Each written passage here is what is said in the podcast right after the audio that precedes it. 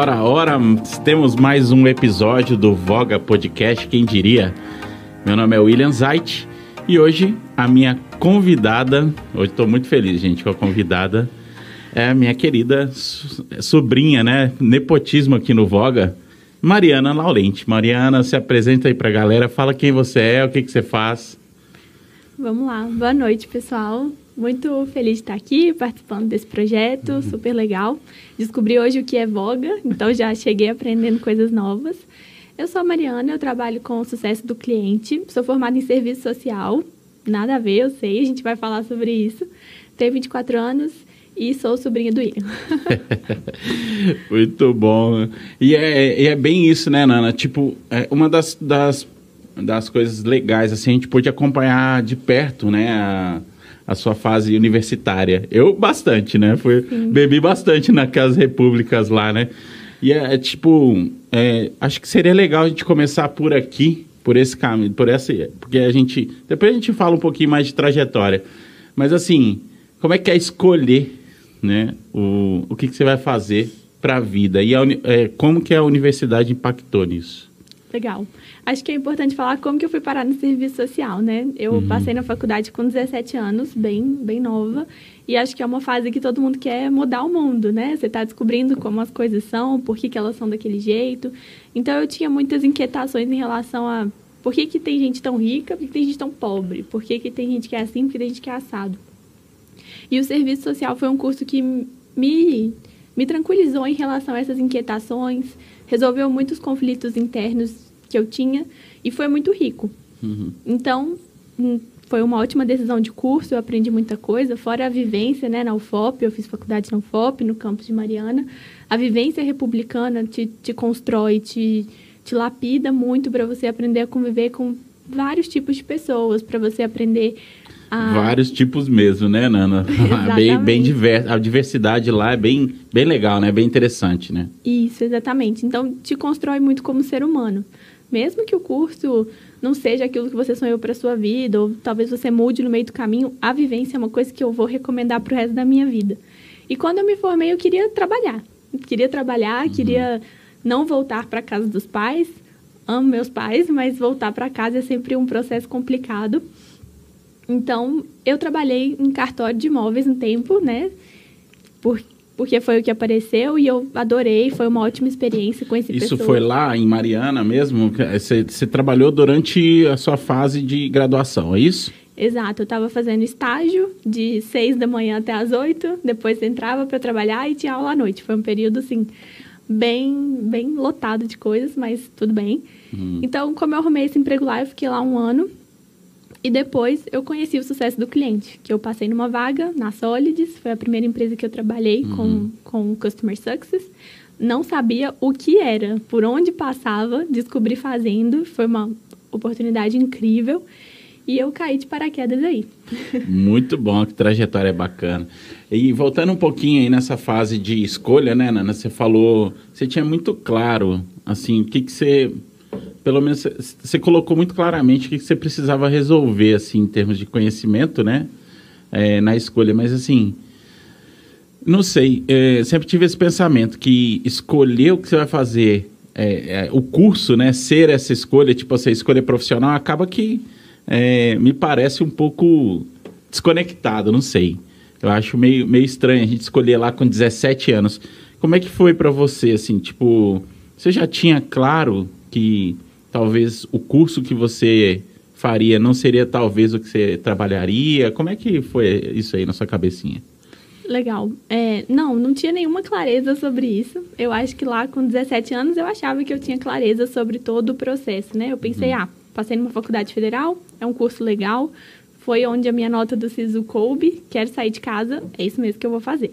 Então, teve essa questão do serviço social ser uma escolha pela trajetória que eu estava no momento, estudando um pouco esses movimentos sociais, consumindo muita arte nesse, nesse sentido. Estava meio vivendo o presente ali, né, Nana? Sem ficar, tipo, é. É, tentando adivinhar muito que o futuro. Tipo assim, eu vejo muitas pessoas que falam, eu quero ser tal coisa. Tipo assim, eu quero ser médico. E a pessoa, né, ela vem e, e, e traça um, um, um, trajeto ali, uma, né, faz uma trajetória nesse sentido, né? Uhum. E foi um pouco diferente para você isso aí? Foi, eu acho que eu tive uma visão romantizada. Tipo, uhum. Tipo, quero fazer serviço social, vou trabalhar com movimentos sociais, vai dar tudo certo. Uhum. Mas acaba que a trajetória foi diferente. É, quando eu fiz o estágio, eu me frustrei muito em alguns momentos. Eu fiz estágio com criança e adolescente lá em Mariana, foi um momento de muito aprendizado, mas eu me frustrei um, um pouco em relação à função. O que, que eu vou fazer de fato no meu dia a dia? Eu vou preencher papel, eu vou entrevistar algumas pessoas, mas é isso. Será que, poxa, eu queria expandir, queria criar. Então, me frustrei um pouco durante o estágio. E aí foi quando as coisas começaram a fluir mesmo para mudar de área. Não foi uma coisa pensada, tipo, ah, não vou fazer isso, vou mudar de área. Eu fui trabalhar e no trabalho eu me realizei de outra forma completamente diferente. Nesse outro trabalho aí com, com recursos humanos, né, experiência do cliente, que é uma empresa, parece que é uma empresa de tecnologia, não é isso? Exatamente. Minha primeira experiência foi na Solid, é uma empresa de tecnologia para recrutamento e seleção, para RH, desenvolvimento de talentos, enfim. E eu me descobri muito nessa área, tanto no sucesso do cliente, quanto no desenvolvimento de pessoas, né, no cuidar dos colaboradores da empresa. Então, me encontrei 100%. Por isso que é uma coisa que eu levo para mim agora. Se você não sabe o que você vai fazer, faz alguma coisa, que pelo menos você vai descobrir o que você não quer fazer. Acho que na prática a gente aprende um milhão de coisas, conhece pessoas diferentes, faz um networking, às vezes você não está fazendo o que você gostaria, uhum. mas você conhece alguém que pode te apresentar um caminho novo.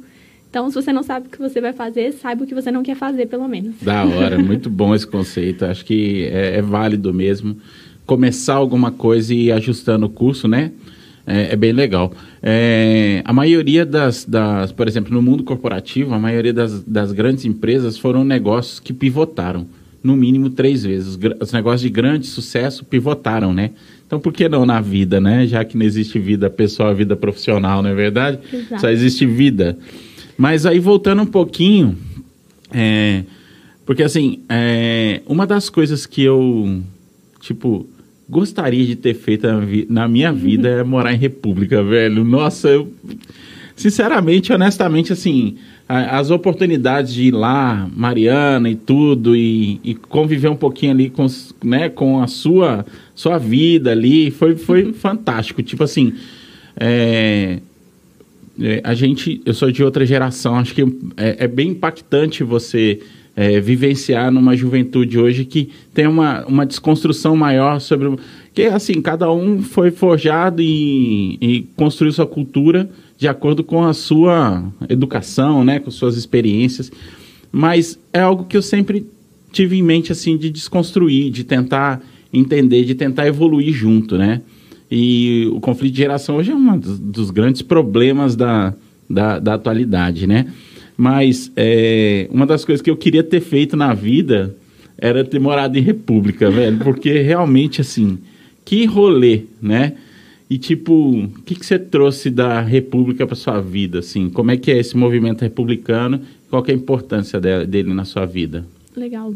Eu acho que morar em república me moldou muito como ser humano. É, uma vez um amigo meu, o Marco, ele me falou: "Nossa, você para sua idade é muito madura". Eu falei: "Como assim madura?". Ele falou: "Ah, para mim madura é a pessoa que já passou por várias situações e já conhece várias realidades e você me passa essa sensação". E eu atribuo isso a morar em república. Porque quando você chega lá, você é o bicho. Então você uhum. é nada, abaixo de nada. E aí você vai fazer as piores tarefas e você tem muitas obrigações e você vai encher o copo dos seus veteranos e você vai passar por trote. Vai beber bastante cachaça. Vai beber cachaça se você for um, um bicho ruim. e aí, beleza, você passou por esse momento, você é o morador. Aliás, você é o semi-bicho. Agora você é responsável pelos bichos da casa. Uhum. Depois você vai ser morador, vai ter responsabilidades um pouco mais de contas para pagar, organização da casa. Depois uhum. você é o decano. Então, só nesse processo você já, você já aprendeu sobre hierarquia, você já aprendeu sobre cuidado, sobre prestar, é, prestar satisfação para as pessoas, né? Você tem uma lista de tarefas que você precisa fazer. E se você não fizer, alguém vai te cobrar. Então você aprende sobre uhum. prazo, sobre responsabilidade. Olha o tanto de coisa que você pode chamar hoje em dia de soft skills uhum. e apresentar numa, numa entrevista de, de emprego, né? Outro ponto que você falou no finalzinho da nossa última, nosso último papo. Uhum. É, por que não misturar a vida profissional com o pessoal, sendo que é uma vida só? Uhum. Esse conceito de ser uma vida só é, na verdade, bem novo. Uhum. De conflito de gerações mesmo, que foi outro ponto que você falou.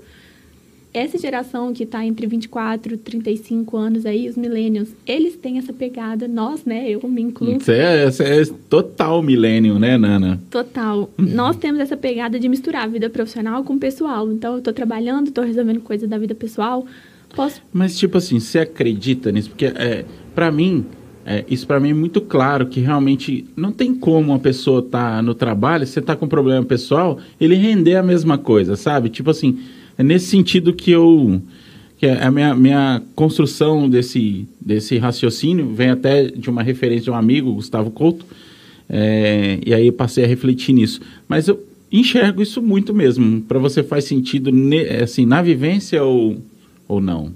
Sim, faz total sentido, porque eu acho que antes, né, assim, talvez quando nossos avós, meus avós, seus pais, no caso, trabalharam. Que fazia mousse de abacaxi. é, Doce pra caramba. É. Uhum. Era, era uma jornada muito, muito, muito separada, muito definida, né? Aqui eu tô batendo meu ponto, vou trabalhar de 8 às 18, depois eu vou para minha casa, onde uhum. eu tenho a minha família, os meus amigos. E as duas coisas se misturam pouco, uhum. se se misturarem. Agora não, eu acho que com a tecnologia, com a aceleração das informações, com uma geração que é menos família e mais vida, né? Mais viagem, mais experiência, experiência. e menos protocolo, as coisas se misturaram. Então, se eu precisar virar para o meu chefe e falar, olha, não posso ir hoje porque eu tô com um problemão, ele, beleza, vai resolver, amanhã a gente combina e tudo mais. Tem uma flexibilidade maior, porque eu posso trabalhar de 8 à meia-noite. É só ligar o computador e eu estou trabalhando. Uhum. Então, acho que esse essa diferença de realidade, de cenário, de mundo, faz com que a gente possa ter essa jornada misturada hoje em dia. Não, muito bom. É, é legal você tocar nisso, porque se eu me recordo, quando eu me recordo da, de quando, quando era criança, adolescente, né?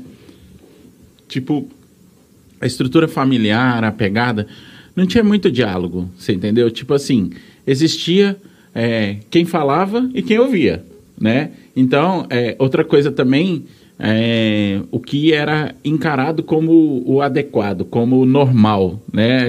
Foi construído um, uma, um cenário de normal, né? E isso é a forma como a gente se molda. Então, é, muitas vezes a gente vê assim a galera mais nova criticando a galera mais velha, mas quando, né? Eu era mais novo também, eu criticava um pouco, não, não tão abertamente. Hoje eu vejo que a molecada tem uma liberdade maior de, de, se expressar, de falar as coisas. Acho que os pais têm um pouquinho de, de, é, de tolerância né, com esse processo. Acredito também por conta de empatia mesmo, né? Porque não sei se faz sentido, posso estar falando um monte de merda aqui, mas qual que é a minha linha de raciocínio? Se quando eu tinha, sei lá, 12, 13 anos, eu não era ouvido, né? Eu acho que automaticamente se construiu ali né, na, na minha, no meu, é, na minha forma de pensar, que quando eu tivesse um filho, ou quando eu tivesse crianças na minha família, né, eu daria voz para eles. Faz sentido isso? Acho que sim, assim, não, igual eu te falei antes, né? Não sou especialista em nada, mal, mal especialista na minha vida. É, isso então, é que é então, legal, isso é que é legal. Trazendo experiências mesmo, assim, Sim. algum um outro estudo sobre isso? Porque um pouquinho, uh, é, eu sinto assim, qual que é o sentimento, né, de quem está aqui, os dinossaurão, é, que é, é uma geração mais questionadora, né, que coloca mais a voz. Como é que você se sente? Legal, eu acho que as, as gerações, elas experimentam alguns extremos. Uhum. Então, a gente tinha lá a geração é, dos seus pais, meus avós, que eram, tipo, muito conservadores. É muito legal isso, entrevistar gente da família, ou conversar, bater papo com gente da família que tem esses pormenores aí. Tudo em casa, isso. É uma geração mais conservadora, né? Os pais falam, os filhos escutam. E tudo isso gerou uma, uma, gerou uma geração, né? Muito reprimida. Então, você teve ali uma... Pessoas que cresceram nos anos 80, 90, elas vieram com uma explosão de voz. Então, você tinha uma arte muito muito rebelde, as pessoas estavam colocando para fora ali, exorcizando seus demônios. Uhum. Então, quando essa geração começou a ter filhos, ela falou: Eu não vou ser tão conservadora e opressora com os meus filhos, eles vão poder falar. Uhum. E aí você tem uma geração de filhos que tiveram muita liberdade. Uhum. Então, talvez, quando eu, Maria, João tivermos filhos, os nossos filhos não vão ser tão, tão livres. A gente vai ter um, um pezinho no freio, porque a gente já experimentou conservadorismo no máximo, já uhum. experimentamos liberdade no máximo, vamos caminhar para o equilíbrio? Não sei. Pode ser, né? Hipótese. Uhum. Mas eu enxergo dessa maneira. Acho que quando você aperta muito de um lado, você tem a reação do outro. E quando você aperta muito do outro, você tem a reação desse. Mas como que é viver com essa geração também dos dinossaurão, assim? Tipo, que você experimenta isso em casa, você experimenta isso no trabalho também, né? Tipo, como é que é para um jovem hoje de 40, de 24 anos? Cara, 45 tem eu, pô. É, eu também me sinto jovem, tá, pessoal? Acho que 45 é a flor da idade. Mas, assim, como é que é para uma pessoa de 24 anos hoje, né? Como é que vocês enxergam esse, esse, é, esse convívio? Bom, eu não sei se eu Você, tenho... né, no é. caso, você, é. Eu não sei se eu tenho a sorte de conviver com adultos muito joviais, uhum. que têm uma cabeça aberta, sabe? Se você chegar para conversar sobre um assunto, ah, tipo assim, quero falar com você sobre maconha. Você não uhum. vai virar e falar assim, que maconha aqui, menina? Sai daqui, você tá doido, isso é coisa do uhum. capeta. Não. Vamos ouvir o que você tem a dizer, sabe? vai, fala, nem que seja para você dar corda para você se enforcar. Uhum. As pessoas estão mais abertas para pelo menos ouvir. Uhum. Mas eu não sei se são os, os adultos que, que eu convivo com, né? Uhum. Então, acho que tem uma abertura maior para ouvir. Acho que a, a questão da tecnologia, né? Pessoas que têm em torno ali de 30 anos para frente, elas têm uma facilidade maior com a tecnologia.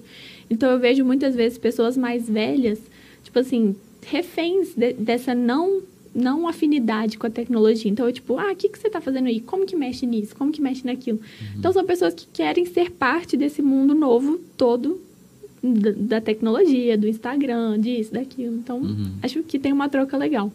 Entendi. É, o, o sentimento, então, é sendo, tipo... É, por exemplo, você trabalha, né? Agora, tipo, você está praticamente o tempo todo em home office, né? Mas imagino que na sua, na sua estrutura organizacional lá, né, deve ter os dinossaurão também, não tem? Como é que é conviver com isso no trabalho? Tipo assim, é, qual que é o sentimento? Olha, eu tô agora numa outra empresa, né? Não tô na Solis uhum. mais, tô na Mindsight. Também é uma empresa de RH, eu continuo no sucesso do cliente. E nas duas empresas de tecnologia, tinham pouquíssimas pessoas com mais de 40 doideira anos. Doideira isso. Pouquíssimas. Então, assim, três, duas, quatro no máximo. Mas era gente fora da, da, da curva, assim, tipo, nessa, é, nessa reflexão que a gente fez de, de pessoas mais, mais resistentes, com não, pelo contrário, são pessoas que têm uma performance muito consistente. E até um ponto sobre um curso que eu fiz da Conquer sobre conflito de gerações. É, legal. Que tem um tabu em relação a contratar pessoas de outras gerações, né? Geração dos anos 90, que é a gera, chama, chamada geração X, os boomers, que é um pouquinho antes disso, porque acham que eles vão ser pessoas muito inflexíveis, pessoas que não acompanham a tecnologia, pessoas que vão ficar meio ali, igual aquele filme O Estagiário, com uhum. Robert De Niro, Sim. que ele fica meio perdidão, assim. Mas não, são pessoas que por terem uma vivência de disciplina necessária no trabalho nos modelos conservadores, nos, mo nos modelos anteriores, são pessoas que têm uma performance boa, são pessoas que uhum. querem treinamento, são pessoas que estão dispostas a aprender, mesmo que seja uma coisa que elas nunca viram na vida. Então, é até curioso, né? A gente pensa, tipo, ah, não contrata porque a pessoa não dá conta. Não, eu acho que tem um tabu no mercado de trabalho sobre contratar pessoas mais velhas, mas estudos mostram que elas têm uma performance consistente. Olha que legal. Puta, isso é uma, uma puta percepção que você teve, né? Tipo, é, realmente quando você fala isso faz bastante sentido também. E muitas vezes, por exemplo, quando eu tive que contratar dentro da produtora, inclusive esse podcast é patrocinado pela Empírica, é, antes, a gente. É, eu, eu, tive que lidar com, com a galera mais nova. Assim, realmente, assim, existe uma liberdade maior sobre, é, sobre pensamento de responsabilidade, né? Não, não é julgamento, tá? É só porque é a forma como a gente. É, né, como eu enxergo é, responsabilidade, por exemplo, que nem horário, né? Hoje, é, hoje não, vou falar dessa experiência com, com as pessoas que eu, que eu tive dentro da empresa, né? É, a gente trabalhava com filmes de casamento. Então, uhum. assim, para mim, é, atrasar 10 minutos era muita coisa, sabe? Principalmente porque ali era um dia importante para a noiva, é, tinha todo um contexto ali, é, uma expectativa. E aí, muitas vezes, o cara que estava me ajudando, então a galerinha mais nova, e aí, tipo, sei lá, sabe? Tipo, eu sentia que não tinha tanto compromisso com isso, não tinha tanta preocupação com isso, né? Uhum. É dessas experiências, não estou falando de todo mundo, não estou generalizando, mas dessas experiências que eu tive, né? Então a galera tinha muito compromisso, assim, às vezes chegava atrasado aí, pô, eu ficava meio emputecido, assim, né? Já ficava naturalmente emputecido. É porque é muito da minha cultura, né? De, de questão de rigorosidade com horário e tudo. A galera chegava meio solta, meio de boa, assim, no de boísmo, né? O famoso de boísmo e tal. E aí é, sinto que é, é, bem né, dessa. De, talvez desse, desse negócio que você falou. É, de uma liberdade muito grande, né? Uhum. Maior. E aí, daqui a pouco, talvez a gente construa esse equilíbrio. Pode, pode fazer sentido isso. Sim, e essa questão até do ah, a galerinha mais nova chega atrasada não sei qual era o contexto, mas acho que é um pouco dessa pegada da geração da é, experiência, é, sem, né? sem generalizar, né? Não é todo não. mundo que é assim, mas... É, só para tentar, assim, ler um pouco quem uhum. são essas pessoas, né? É uma geração que quer uma experiência, que quer sentir satisfação no trabalho. Uhum. Então, quando você coloca uma pessoa que tem aí dos 30 para frente para fazer o famoso corno job, né? Uhum. A pessoa fica muito brava, porque uhum. ela quer o quê? Ela quer se desenvolver, ela quer uma experiência interessante. Ela quer fazer networking, ela quer ter liberdade. São vários fatores que atraem esse, essa, essa geração no mercado de trabalho que algumas, algumas funções podem dar e outras não. Uhum. Né? Então, hoje em dia, numa empresa de tecnologia, você tem que ter todo um aparato de marketing interno, employer branding, uhum. experiência do colaborador, experiência várias várias experiências para poder reter e atrair as pessoas certas para sua empresa. Então, é todo um, uma, um cenário muito novo. Muito legal isso. É, o, o, uma coisa que já até conversei aqui é, já foi tema aqui da, da, do podcast, um dos primeiros episódios, é, falar sobre a questão de carreira, né? E muitas pessoas colocam na mão do recursos humanos, né? O, o que, que, deveria ser a carreira dele, dele né? Cara, para mim isso não faz o menor sentido, sabe? Assim, é, eu penso muito na construção e na busca da, da pessoa. Não é de forma é, é, totalitária do, do, da, da autocracia, entendeu? E, e nem da meritocracia também. Tipo assim, mas acredito que a pessoa tem que protagonizar a vida dele ali e tal, porque, cara, o que, que eu quero construir para minha carreira? Que tipo de curso? Eu vejo isso muito em você, né? Enxergo muito isso em você. Tipo, você falou assim, eu quero ir para São Paulo, né? De repente, uhum. você já tinha costurado toda a oportunidade, todo o processo para fazer isso e está indo, né? Então, assim, é, acredito muito que a pessoa ela tem que, né, assim, que seria legal que as pessoas protagonizassem assim. Faz sentido para você a questão da empresa construir carreira? Faz sentido carreira hoje para você? É uma ótima pergunta, porque um desafio que as startups, as, empre as empresas desse nicho estão passando é que todo mundo quer ser líder. Hum. Todo mundo hum. quer ser cargo estratégico. Uhum. Ninguém quer ficar no operacional. Então, o que, que acontece?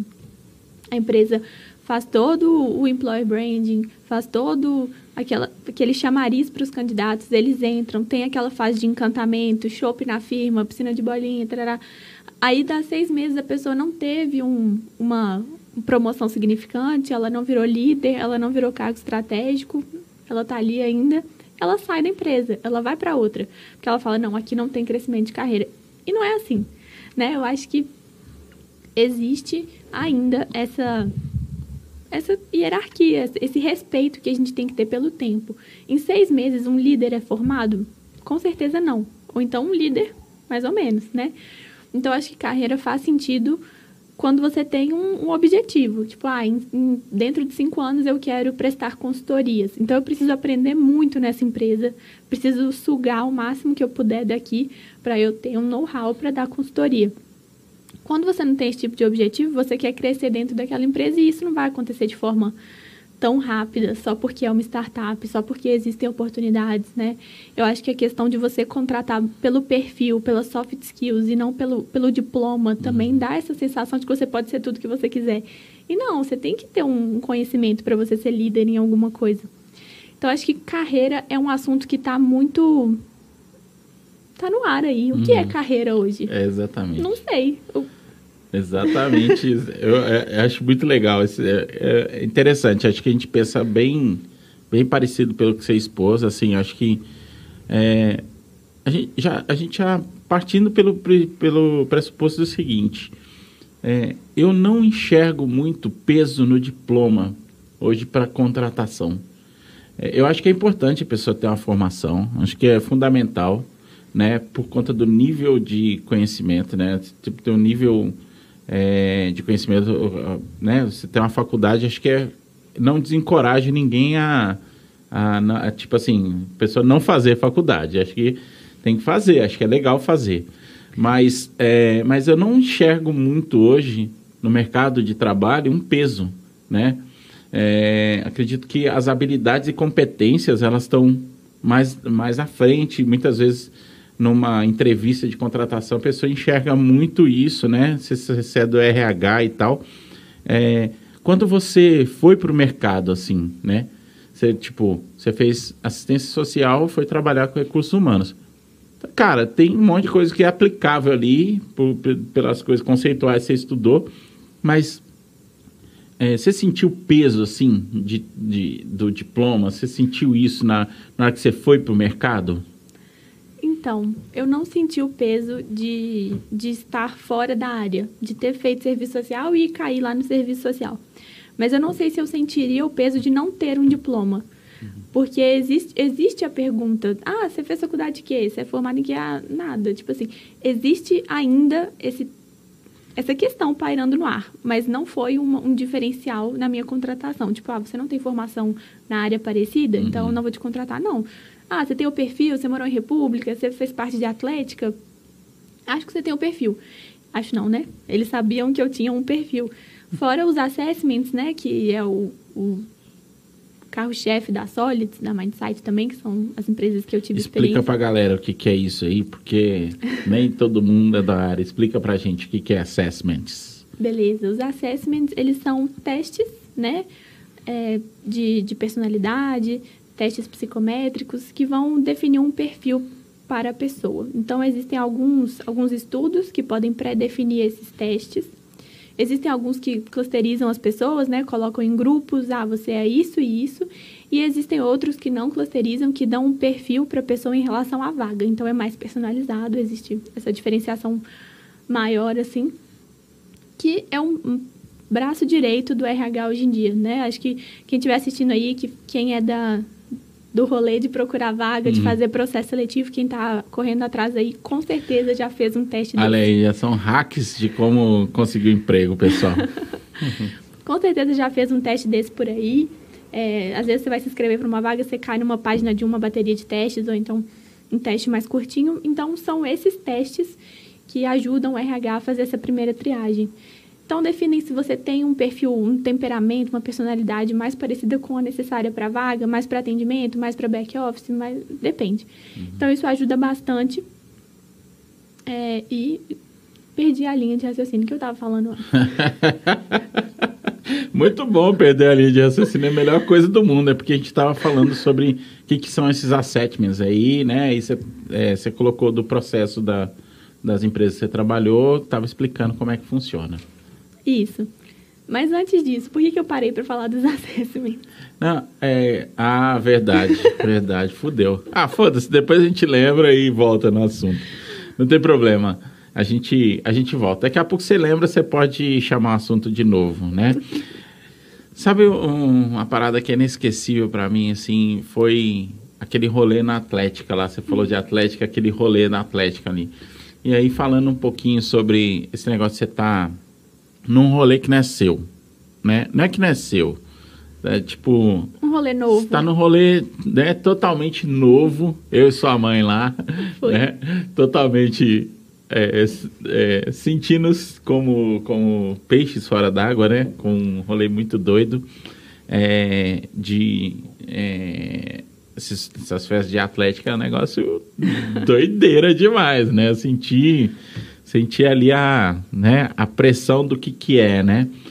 Só que você experimentou a atlética de, uma, de um ponto de vista muito interessante, que é de, de gestão. né? Como é que é, fazer o um mapa de empatia, agradar esses stakeholders aí, essa galera totalmente diferente e tal? Como é que é, é angariar grana para atlética? Como é que é essa experiência? É uma experiência muito rica, assim. É, eu e um grupo de amigos, a gente fundou a Atlética do, do campus de Mariana, não existia. Que doido! Vocês fundaram a parada. Isso. Aí, em 2016, ia, iam ter uns jogos é, universitários em Mariana. E a gente falou, poxa, não tem nenhuma atlética para representar a UFOP de Mariana, que vergonha. É, e aí, tipo, ah, vamos fundar uma atlética? Ah, vamos. E aí a gente fez uma reunião num domingo à tarde, e eu mais cinco amigos, e a gente falou, ah, vamos fundar. Então você vai ser secretário, eu vou ser presidente, você vai ser vice, tarará, diretor de esporte e vamos.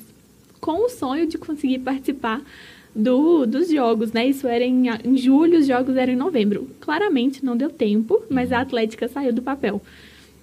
Então é isso, é correr atrás de grana, de patrocínio, fomos nos comércios locais, a gente fez um, um, um sistema de, de convênio, assim. A pessoa pagava um valor e a gente colocava em todas as divulgações da Atlética a logo da pessoa, nas festas, né? Na calorada que você foi, que marcou.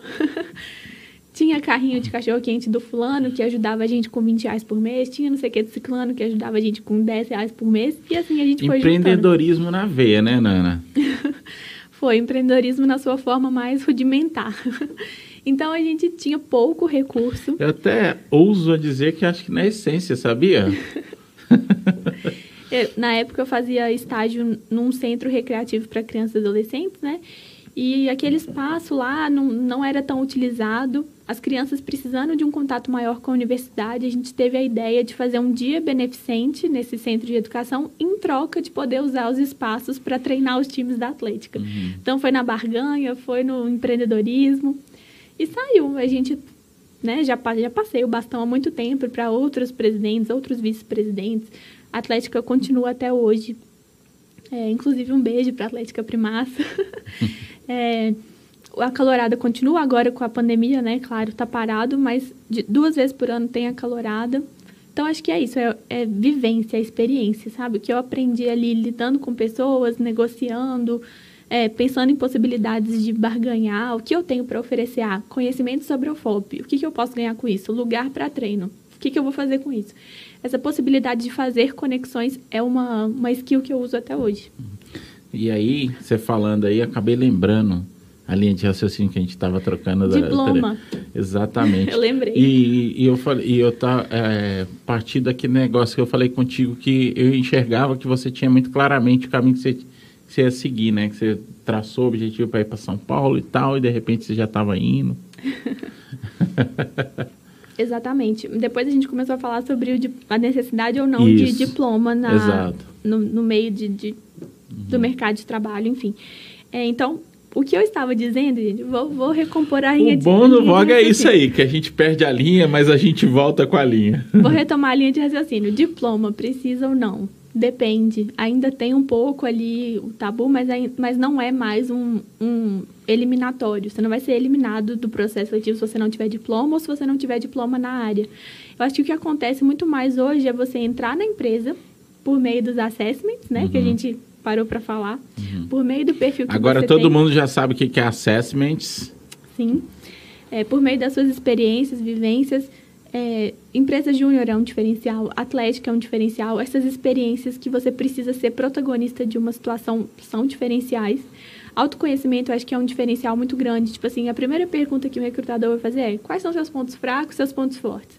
Se você for pro, pro básico, ah, é perfeccionismo.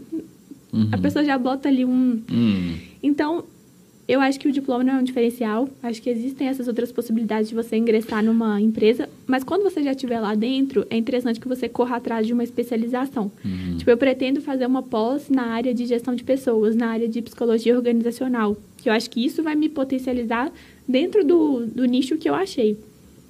Mas se eu tivesse feito de outra coisa antes, ia ser um investimento desperdiçado. E como que a gente chega nessas conclusões? Tipo, como é que levanta a hipótese que a pós que é o melhor caminho?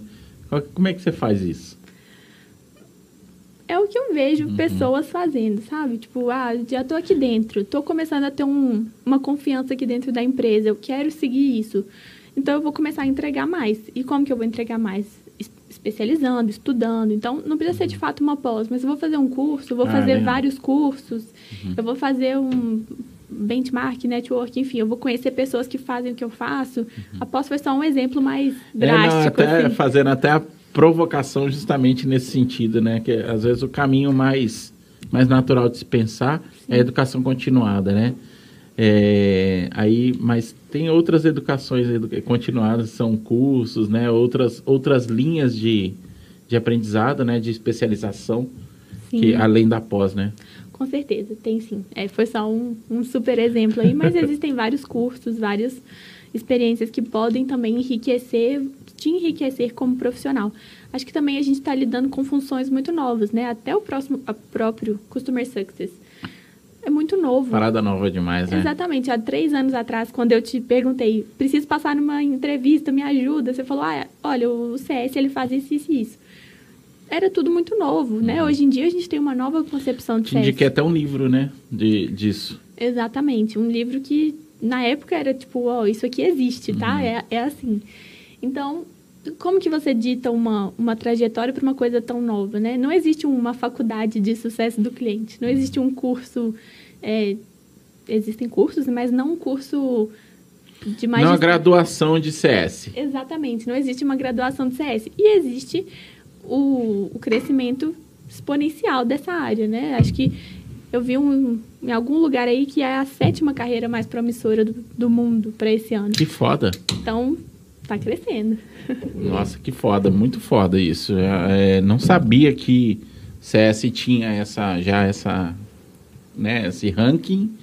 É muito legal. Eu vejo que faz muito sentido, né? Principalmente porque é, é, eu acredito assim. Hoje já existe, já a gente já vê pessoas trabalhando em coisas que não, cara, você vê a quantidade de cursos, né, de graduação que tem na, na época de. Na minha época de, de escolha, né? Não existia essa quantidade de curso que existe hoje, né?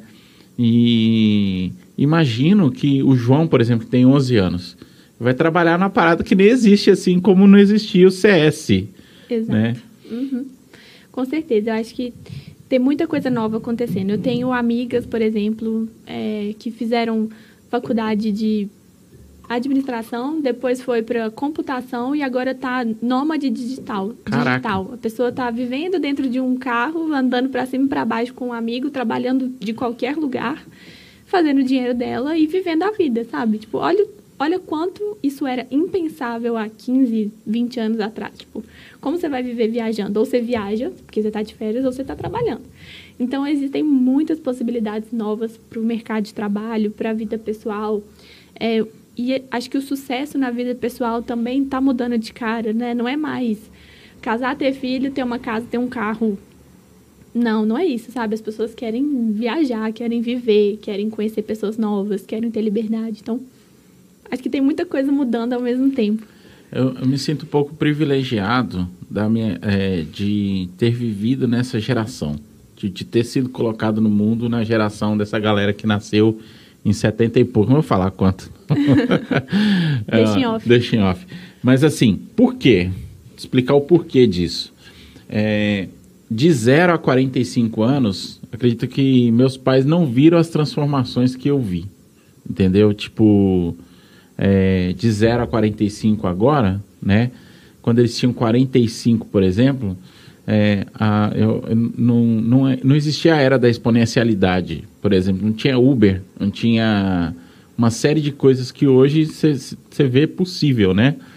Assim como uma série de paradigmas se, se quebraram agora nesse momento, por exemplo, de pandemia. Nós, não sei quando você está ouvindo esse podcast, esse uhum. conteúdo, pessoal, mas nós estamos é, no dia 25 de fevereiro de 2021, né? E estamos em meio a uma pandemia do corona do Covid-19 e que está, né, nós estamos é, de certa forma limitados de sair de casa, né, uma série de restrições.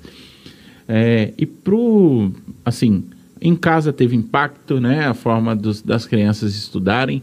Você foi experimentar um modelo de trabalho chamado home office, uhum. né, que era um, uma parada assim que os gestores não acreditavam tanto que se viram obrigados a fazer né? E aí você está vivendo isso né, no mercado de trabalho. O que, que trouxe de aprendizado né, nessa parada de home office, de, de, de ter que fazer as paradas sem, com limitações? Nossa, muita coisa. Quando eu penso no começo do home office para agora, parece que são dois mundos diferentes, porque é, essa questão que eu falei atrás do autoconhecimento, né? Os assessments, eles fazem com que você se conheça muito bem. Qual é o perfil que você tem, quais são as competências que você tem. E aí, o que, que isso tem a ver? Que eu sabia, eu sei que eu sou uma pessoa muito relacional. Né? Eu uhum. preciso de pessoas para para me sentir energizada, eu preciso de pessoas para eu conseguir estabelecer uma linha de raciocínio. Tipo assim, eu organizo meus pensamentos falando com alguém, trocando ideia. Uhum. É assim que eu funciono. Então, corta corta para o home office. Eu lá sozinha, uhum. falando com clientes, resolvendo problema, muitos clientes querendo cancelar, não sabia o que ia acontecer, se o mundo ia acabar. Então, no começo foi muito difícil. No começo eu senti minha produtividade fazendo assim, uhum. indo embora. Então, foi complicado achar formas de me energizar como profissional, de, de subir minha produtividade em home office.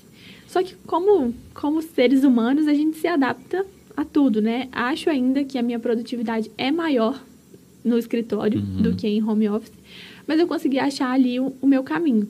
Então, quando eu sinto que a produtividade está caindo, vai fazer alguma coisa, vai conversar com alguém, liga para um amigo, dá seu jeito. É isso que eu queria que você trouxesse um pouquinho de tipo de ferramental que você usou para se adaptar. Isso, eu fiz vários testes, vários testes, sabe? Ouvir podcast, ouvir música, conversar com pessoas, ler um, um, um assunto que eu gosto, olhar o Instagram, várias ferramentas de, de limpar um pouco a mente antes de você voltar para um pico de produtividade de novo. Uhum. Então, por meio de todos esses testes, eu achei o que funciona para mim, né? Então, para, toma um café, conversa com alguém, pergunta como é que tá o dia e volta. Então, quando eu volto, eu volto três vezes mais produtiva. Esse tipo de ferramenta que você tem que, tem que começar a utilizar vem de um lugar de autoconhecimento. Porque tem gente que não precisa dessas pausas. Que são as pessoas que são voltadas para processos, pessoas que são mais de back-office, enfim, uhum. elas vão ali na produtividade delas e se tem gente, se não tem, está em casa, está no escritório. Faz a menor diferença. A pessoa está ali trabalhando. Uhum. Para mim não funciona assim. Então, quando você conhece seus limites, você consegue entender também como você vai contornar as suas próprias objeções. Então, acho que o home office ele trouxe isso. Não dá mais para você esperar seu gestor te cutucar e falar, ó, oh, vamos trabalhar, uhum. parar com a conversinha aí. Não, agora é você gerindo o seu próprio tempo, sua própria produtividade e sua própria garantia de que seu, seu trabalho vai continuar, né? Num cenário de pandemia em que muitas empresas fizeram cortes em massa, você tem que dar seu jeito de colocar, se colocar no pódio lá de produtividade de novo. Muito, muito foda isso, muito foda. É, não sou de mercado, né? Tipo, desde 2004 que empreendo, então não tem né, a menor ideia de como que, que foi o impacto disso na, nas organizações. E é legal você trazer essa visão, que nem, nem para todo mundo, né? Foi positivo, né? Essa parada de, de trabalhar em casa. Eu, honestamente, é, me conhecendo, eu ia achar o máximo. Na boa. Acho assim, tipo. É, porque talvez eu não tenha tanta essa necessidade de, de pessoas em volta para poder fazer minhas paradas, entendeu? Tipo, acho que eu me viro bem é, fazendo minhas paradas. Mas é legal ver isso, né? Que nem para todo mundo foi positivo, né? E, e, legal entender também como que a gente se adapta, né? O Darwin falava o seguinte, que é, quem sobrevive não são os mais fortes nem os mais inteligentes, são os que se adaptam melhor, né?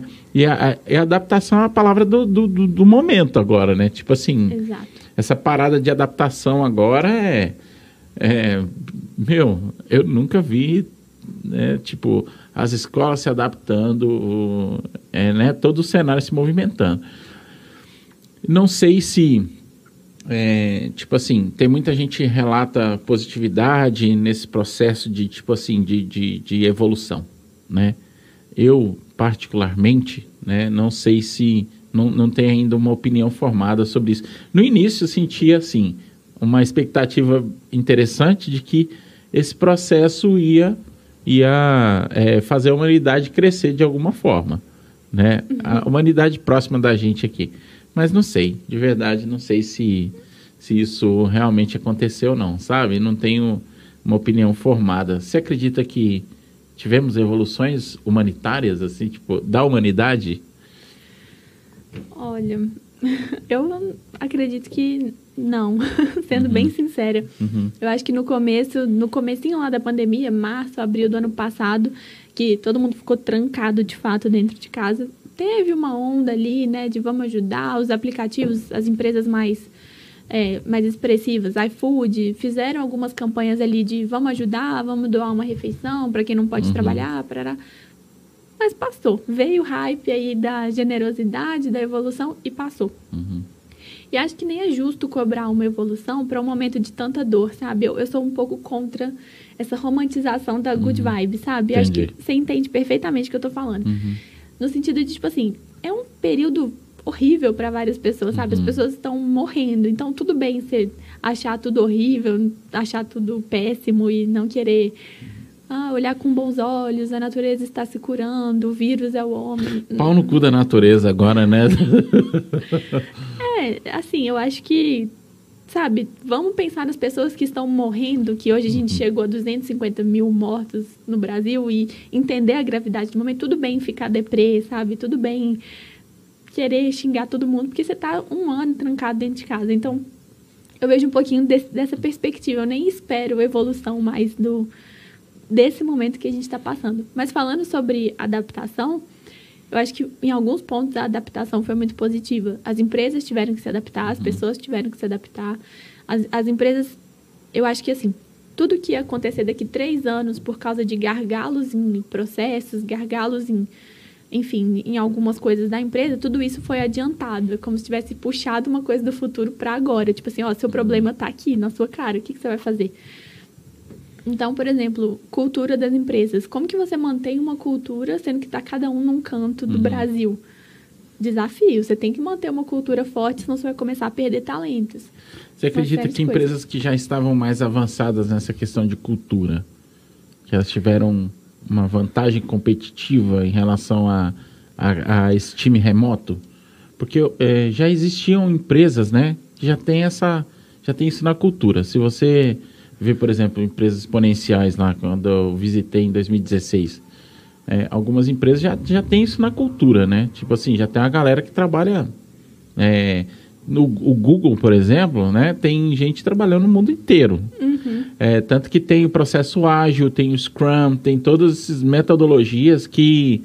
É, para otimizar os times, os squads, e necessariamente esses times não tem que estar tá presenciais, né? Você acha que é, essas empresas tiveram uma vantagem competitiva? Quem já é dessa, dessa vibe do, do remoto? Eu acho que sim, com certeza, né? São pessoas que já entendem que a produtividade ela transcende ali aquelas oito horas de trabalho. Hoje mesmo eu estava lendo um artigo que hum. fala sobre marca empregadora.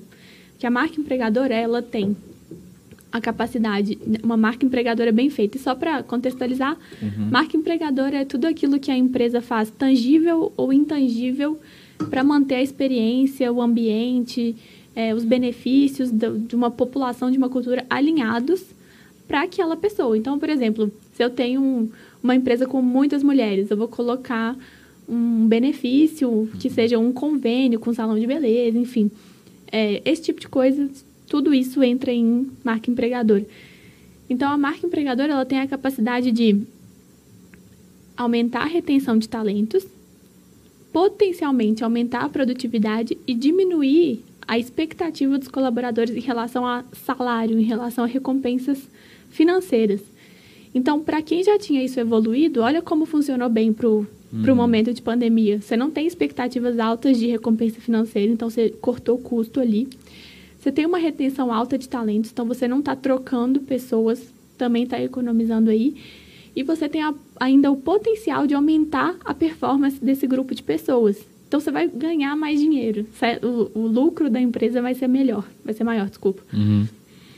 Então, para quem já tinha essa questão de cultura, marketing interno, marca empregadora muito bem desenhada e desenvolvida, essa pessoa saiu na frente, uhum. eu acho. E aí, sou eu achando, viu? Não sei. ah, isso é que é legal, né? O bom é que é isso, né? A gente está compartilhando aqui visões de vida, isso que é legal. Tipo, e cada um constrói da sua forma e cada um tem a sua experiência. E aí, se você não concorda, comenta aí.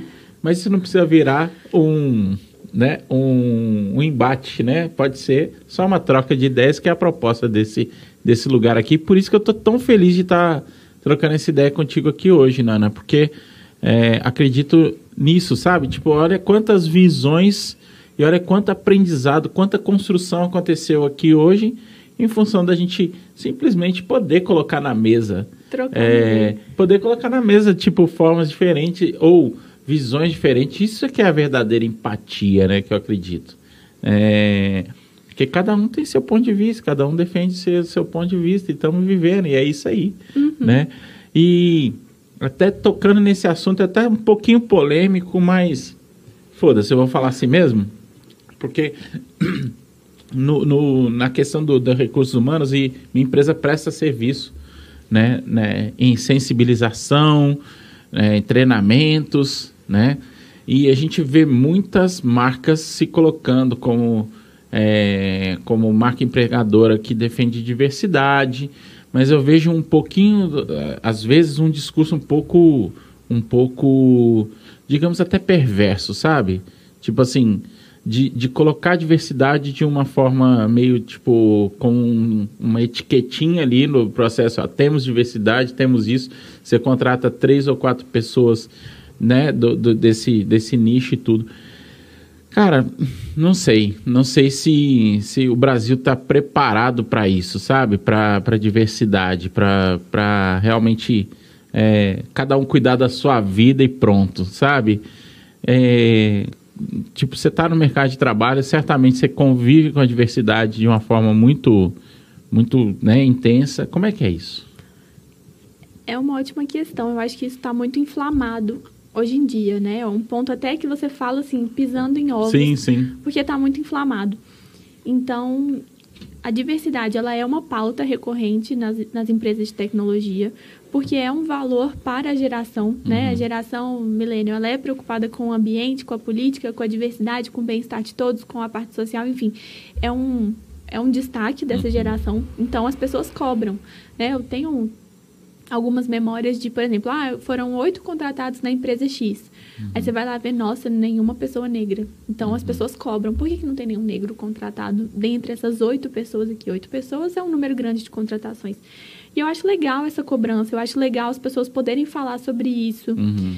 é, de uma forma aberta, mas não de uma forma vendida, como você disse. É uma uhum. etiquetinha lá, tanto é que alguns, alguns cases aí saíram pela culatra, né? Quando a Luísa Trajano, do, da, do Magazine Luiza, ela abriu um processo de treino só para pessoas negras, ficou muito dividido. Algumas pessoas entenderam e apoiaram, entendem como reparação histórica, entendem que essas pessoas vêm de um, de um lugar que às vezes não, não tem tanta oportunidade.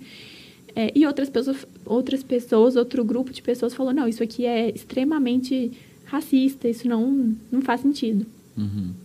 Então teve essa dualidade. Não, não sei se foi uma, uma ação que no final das contas foi mais bem vista ou não. Não acompanhei, mas. E aí, sabe? O desfecho você não acompanhou, mas. Mas, mas dá para perceber que, que, que rola. Acaba, acaba rolando polêmica em função justamente da percepção disso, né? Acho, acho que parece. Na minha visão, algumas ações parecem realmente perversas, entendeu? Parece que está vendendo ali a marca empregadora que, que apoia a diversidade, mas você vê dentro da cultura da empresa e tudo, é, não é tão coerente. Sim, o próprio Nubank teve que rebolar para tirar uma característica dada pela, se não me engano, vice-presidente, fundadora, não, não me lembro o cargo da uhum. mulher que falou, mas ela falou: é muito difícil contratar lideranças negras. E o que ela quis dizer, segundo ela mesma, segundo o que eu li que ela se defendeu, é que não existem pessoas com a, o nível de, de capacitação que ela gostaria negras, por uma Uhum. série de questões estruturais que não cabe a ela corrigir. Uhum. Então, o Nubank teve que fazer todo um, um, uma macroação para colocar recrutadores negros que tenham um, um lugar de vivência, que entendem a vivência de outras pessoas negras e começaram a contratar mais pessoas negras. Então, foi uma fala que gerou toda uma crise de conceito, uma crise de marca, e o Nubank é um gigante, né? Você não questiona o Nubank em relação à marca, eles são muito bons nisso. É, principalmente de experiência do cliente. Os caras são foda nisso. Exato. Então eles já tinham essa. Eles já, eram, já tinham a estrelinha, né? Eles eram consolidados nisso e eles tiveram que voltar atrás e falar: opa, erramos, tá aqui o nosso recrutador negro. É um cara que eu até sigo no LinkedIn, não me lembro o nome dele. Mas ele tá ali, ó. ah, Vai abrir um processo para pessoas negras, vai abrir um processo para PCD, vai. Enfim, contratou uma pessoa para isso. Então, acho que para você falar sobre esse assunto, você tem que ter muito cuidado. Você tem que estar muito ciente do que você está falando, escolher as palavras, porque existe uma, uma. Cada um interpreta do jeito que quer, do jeito que vive, do jeito que, que pode, né? Às vezes a pessoa chega a um nível de compreensão que outra pessoa não chega. E a gente está na era do cancelamento, né? Inclusive, se eu falar alguma coisa errada aqui, não me cancelem. não sei o que eu estou falando. E, e as pessoas vão para cima mesmo com retaliação. Essa pessoa está cancelada, ela não existe mais, acabou, morreu. E é muito perigoso, né? Porque uma pessoa ser cancelada, ela vai fazer todo um contorno de crise ali, mas uma empresa ser cancelada é complicado. É, o, eu vejo essa estrutura de cancelamento, de tudo. É, é, toda unanimidade eu acho um pouco burra, né? Assim, e foda-se, eu falo, pode cancelar à vontade, fala.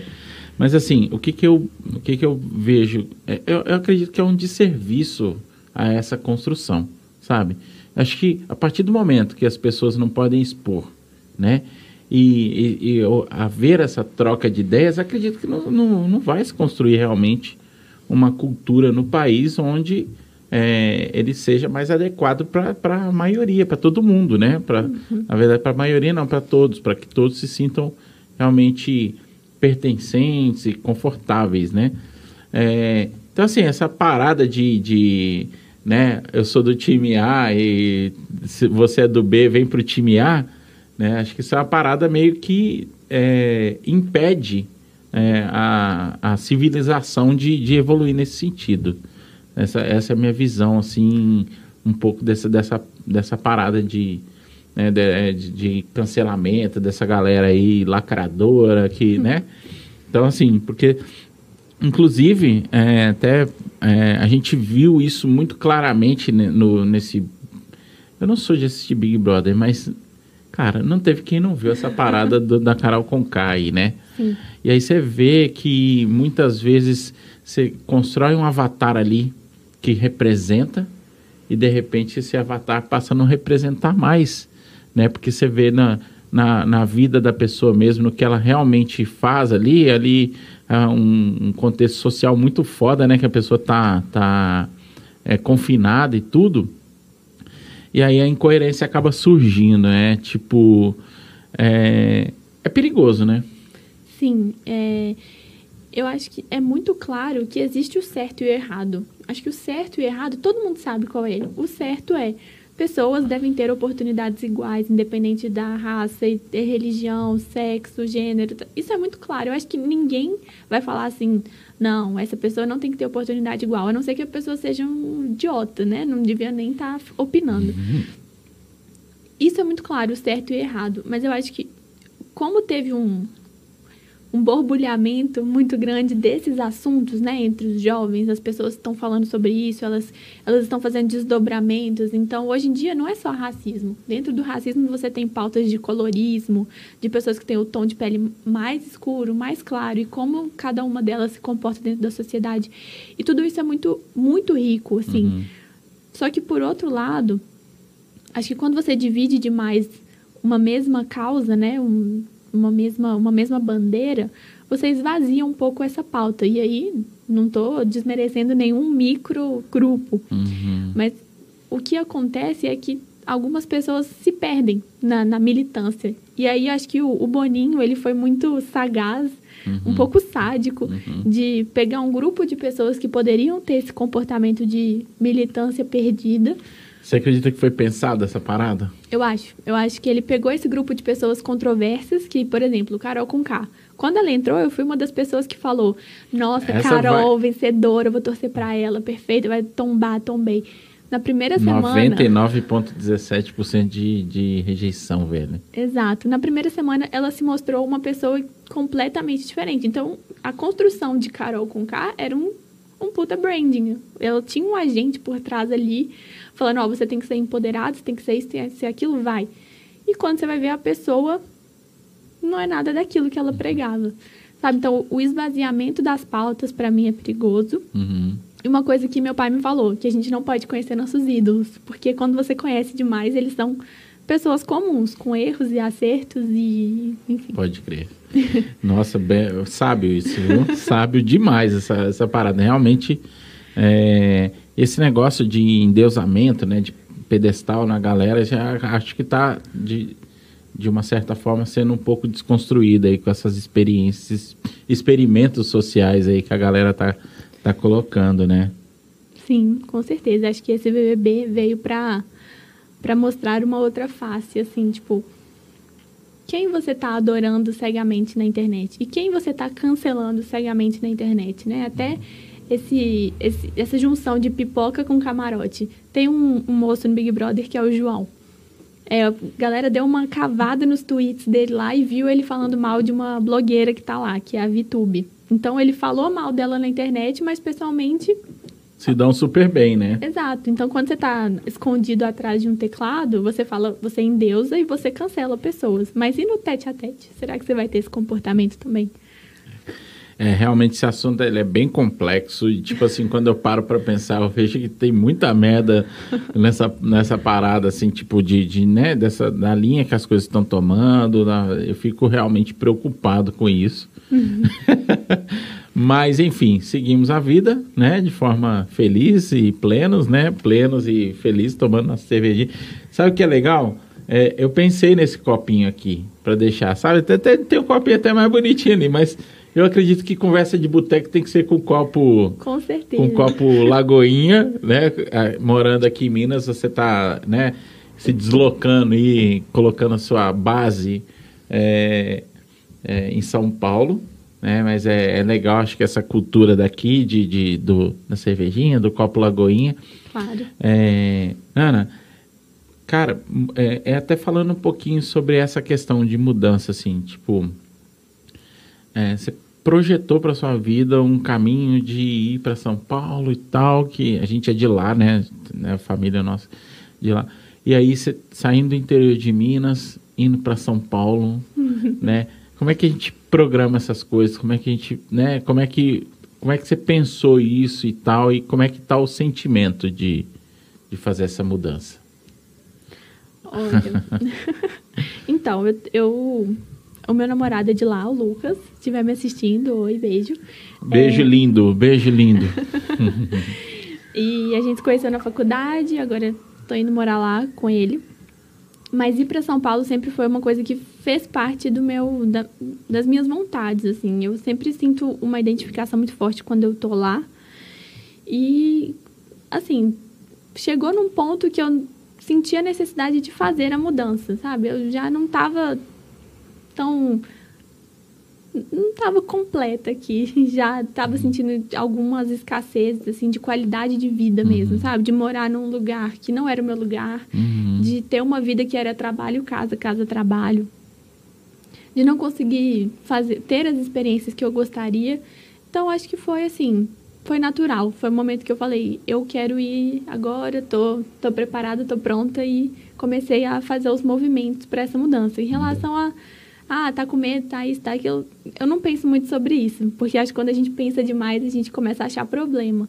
Eu tô indo. Se achar problema, se ficar difícil, eu já vou estar tá lá, então vou ter que dar um jeito de resolver. Não, graças a Deus teremos lugares para passear em São Paulo de novo, né? Isso vai ser muito bom. Comida em São Paulo é foda, né? Com certeza. Você que, é, você que né, da, da parte de pai tem a, é, a, o pé lá na Itália e tal, né? Você sentia falta dessa parada de, de comida, dessas paradas, ou, ou a casa da avó já satisfazia? Ah, eu acho que lá tem muito mais experiências, né? Muito mais lugares, tem muito acho que é uma cultura do lugar. As pessoas lá são, são voltadas para isso. Uhum. Então, não, não chego a sentir falta, mas é uma coisa que eu gostaria de explorar mais, assim, um, uhum. hobby que eu gostaria de ter mais.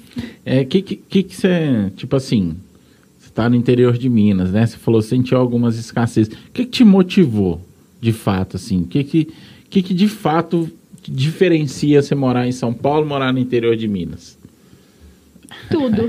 tudo o quê? Posso responder tudo? Pode. Bom, eu acho que o principal é realmente o sentimento de identificação que eu sinto lá. Eu não iria, eu não sairia daqui para ir uhum. para o Rio de Janeiro.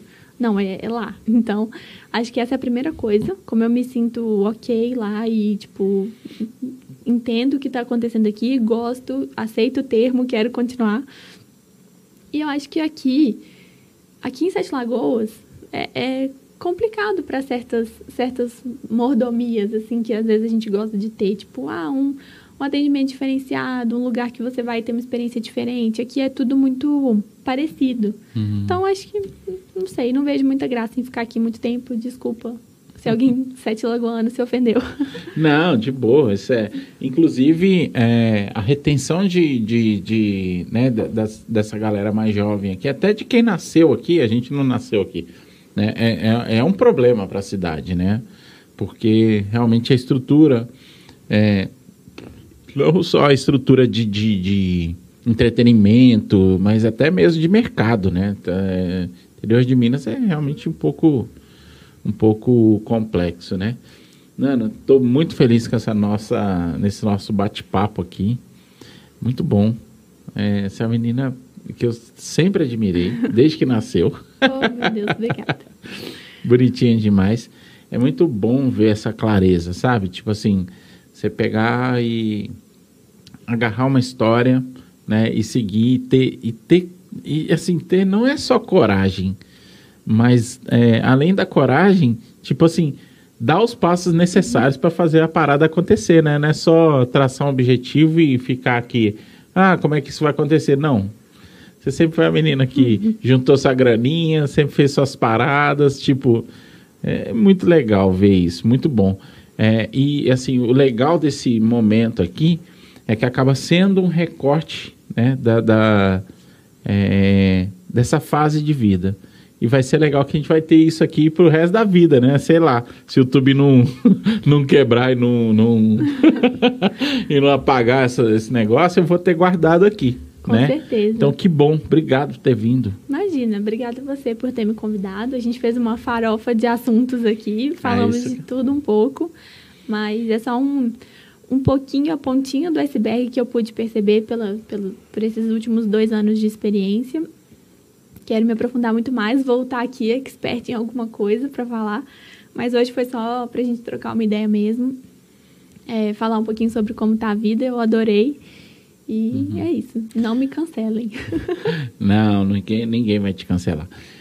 E é isso, pessoal. É, esse foi o episódio 3 do Voga. Se você está ouvindo aí pelas plataformas de podcast, é, se inscreve, né? É, é assina aí o, o, podcast do Voga. Se você está vendo pelo YouTube, comenta o que, que você achou, dá sua opinião né? A, a ideia aqui é realmente esse bate-papo aberto, democrático e, e, sem julgamento, né? Essa, essa é a ideia, tá? Então, se inscreve no canal, assina uh, o, o, tal do sininho, faz essas paradas tudo aí, compartilha, ajuda. A gente tem uma meta aí, né? A gente precisa começar é, ter, atingir 4 mil, 4 mil horas de vídeos assistidos e mil inscritos, tá bom? Então se inscreve, compartilha, dá essa força, porque nós vamos ter outros bate-papos interessantes, assim como foi com a Mariana Laurente, minha querida sobrinha. E eu te vejo no próximo episódio. Valeu, pessoal!